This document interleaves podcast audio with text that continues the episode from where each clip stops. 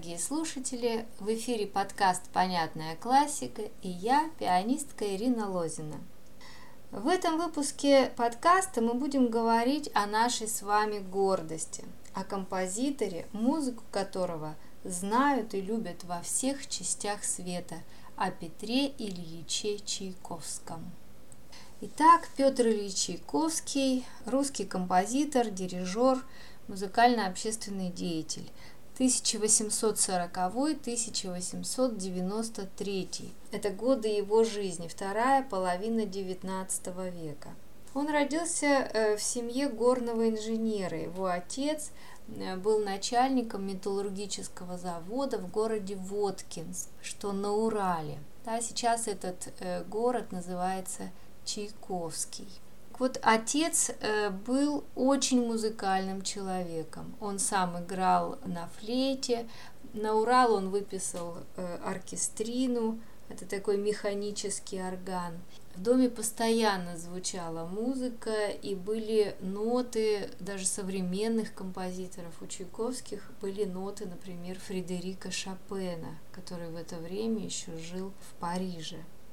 И матушка его была музыкальная женщина, она играла на рояле, на арфе, она очень хорошо пела, так что в доме у Чайковских э, постоянно устраивались музыкальные вечера. И дети всегда находились в атмосфере музыки. Итак, каким же был Петр Ильич в детстве? Уже в четыре с половиной года стал обучаться языкам и предметам у гувернантки-француженки – причем на занятиях настоял сам, и успехи были впечатляющие. Уже в шесть лет он свободно читал по-французски и по-немецки. Очень любил веселые детские забавы и неуемное фантазирование. Замечательный слух и музыкальная память позволяли подбирать на фортепиано все услышанное. Сразу же начал сочинять музыку. В 1850 году Чайковский поступает в училище правоведения и переезжает в Петербург. В этом заведении никто не придает значения музыкальному таланту Чайковского, а когда в 1854 году умирает горячо любимая матушка, отец – это единственный человек – который серьезно относился к музыкальному дарованию сына и который старался сделать все возможное для его развития. В 1855 году отец находит учителя музыки по фамилии Кюндингер э, для занятия с сыном. И когда отец спросил учителя, следует ли сыну профессионально посвятить себя музыке, Кюндергер ответил, нет, не следует, я не нахожу в нем таланта. Много лет спустя, когда Чайковский был уже признанным гением, э, Кюндингер сокрушался, говоря, если бы я знал, что из этого титулярного советника выйдет э, такой композитор, я вел бы дневник – музыкальных занятий с ним. В 1859 году Чайковский оканчивает училище правоведения и в чине титулярного советника поступает на службу в Министерство юстиции. У него есть все – обеспеченная жизнь, положение в обществе, он франт – вся одежда по последней моде, и цилиндр, и жилетка, и перчатки. Можно жить и радоваться. Но музыка не дает ему покоя. С 1861 года он посещает музыкальные классы при Русском музыкальном обществе.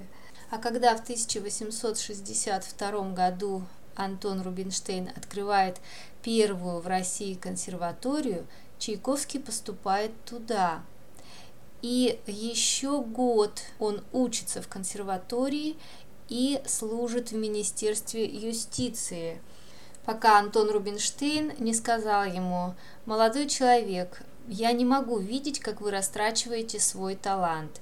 Либо вы отдаетесь полностью музыке и уходите со службы, э, либо вы покидаете консерваторию и продолжаете служить в Министерстве юстиции. И вот тогда Чайковский делает отчаянный шаг полной решимости. Он уходит со службы. Нам, наверное, это трудно сейчас понять, но тогда для его друзей, для родственников это был как удар грома среди ясного неба. Чайковский меняет обеспеченность, э, социальное положение, финансовую независимость на противоположные качества, сопутствующие русским музыкантам. Друзья по министерству перестали здороваться, перестали подавать руку, э, родственники были в недоумении, Единственный, кто поддержал Петра Ильича в непростое для него время, это был его отец. Он сказал, если ты чувствуешь призвание к музыке, я буду тебе помогать, пока ты учишься в консерватории. Чайковскому очень хотелось стать хорошим композитором. Он делал в несколько раз больше заданий, чем задавали в консерватории, а брату Модесту как-то сказал – может быть, с Глинкой мне и не сравняться. Да, мы знаем, кто такой Глинка. Михаил Иванович Глинка – основоположник русской классической музыки. Все последующие поколения композиторов равнялись на его творчество. Так вот, Чайковский сказал, может быть, с Глинкой мне и не сравниться, но вот увидишь, ты еще будешь гордиться родством со мной. В 1866 году открывается Московская консерватория, и Чайковского приглашают туда профессором. Он много сочиняет и э, пишет в письме «Чувствую непреодолимую жажду к работе». Ну а дальше последовало признание и мировая слава. Чайковский был избран почетным членом многих музыкальных обществ, в Европе и в Америке. Сегодня мы с вами будем слушать его произведение «Масленица» и понимать, что же скрыто за этими звуками. Итак, пьеса «Масленица» входит э, в фортепианный цикл «Времена года». И само название «Масленица» направляет нас на то, что в этой пьесе будет праздник, веселье – народное гуляние, песни, пляски, представления балаганного театра, толпы народа, то есть все, что связано с этим веселым праздником. В этой пьесе удивительным образом Чайковский применяет кинематографический прием. Кино, как вы помните, во времена Петра Ильича еще не было – но принципы искусства, разворачивающегося во времени, а и музыка, и кино – это искусство, разворачивающееся во времени, вероятно, одни и те же. Даже у Моцарта, это вторая половина XVIII века, мы находим один из принципов, применяемых в кино, за что, собственно, он и был не понят в конце жизни современниками, я так думаю. Чайковский применяет другой принцип кино – что мы слышим в начале пьесы?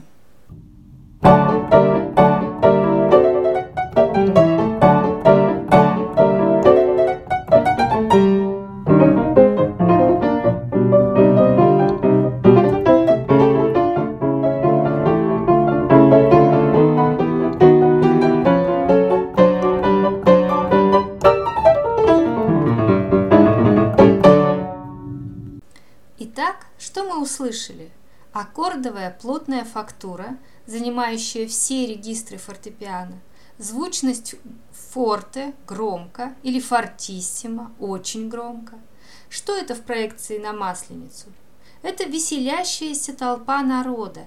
Это если бы камера снимала бойкий праздник сверху. А что будет дальше? Давайте послушаем. Thank you.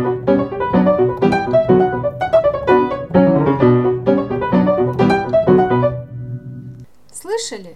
Один и тот же мотив в разных регистрах. Это символ. Разговаривают два человека. или пляшут двое. Ну, то есть происходит какое-то действие, где участвуют два человека. А что камера? Наша камера снимала как бы сверху, а теперь она спустилась в толпу народа и снимает уже конкретных персонажей. Давайте послушаем этот диалог в медленном темпе, чтобы лучше услышать.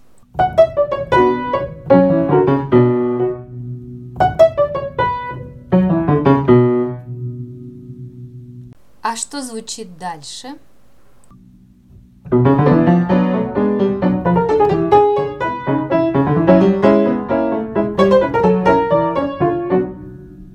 Первый спрашивает. И второй ему отвечает. Первый опять спрашивает. И второй отвечает. И следом один и тот же мотив одновременно звучит в разных регистрах. Это согласие.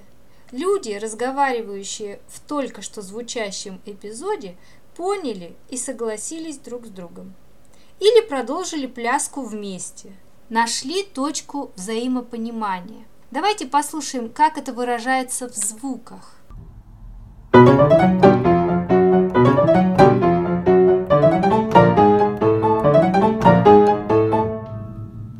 И дальше камера, которая снимает этих персонажей, как бы стала отъезжать от них.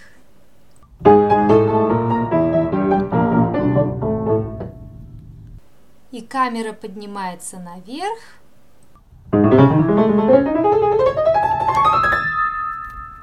Чтобы сверху снимать веселящуюся толпу.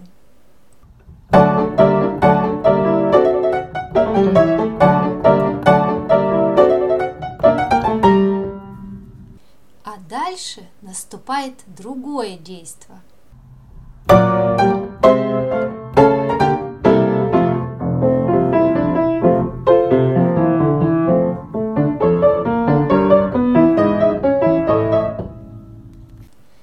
Почему другое? Ну, во-первых, изменилась тональность. Мы помним, что тональность – это дом музыки, которая там живет. И потому, какой дом, можно предположить, какая музыка. Основная тональность масленицы – ре мажор, а вот вторая часть начинается в фа мажоре. В классической музыке существует такое понятие, как родство тональностей. Тональности ре мажор и фа мажор находятся в третьей степени родства. Это далекое родство – Значит, в музыке происходит что-то отличающееся от того, что было. Это во-первых. Во-вторых, длительности укрупняются. Возникает четкий пунктирный ритм. А это уже символ. Это марш.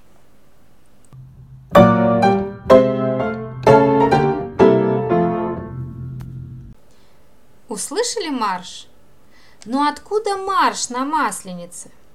Ну, наверное, несут чучело масленицы на костер, поэтому все расступились, прекратили пляски и смотрят на это впечатляющее шествие, на этот марш. И дальше реакция на то, что видят. Сначала женщина, потому что средний регистр, качнула головой, а затем мужчина, потому что в басу, повторил этот же мотив. Видимо, в знак одобрения –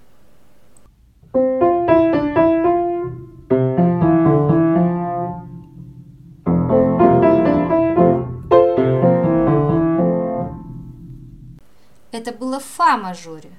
А дальше шествие идет по соль минору и тоже встречает одобрение.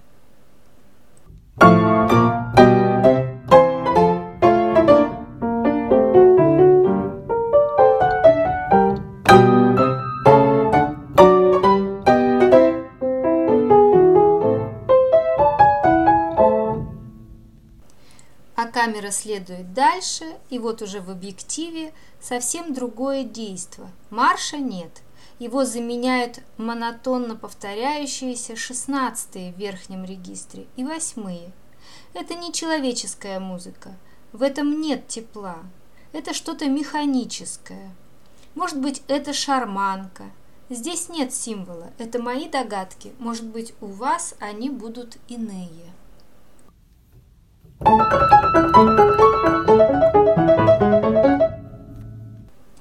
затем начинается третья часть.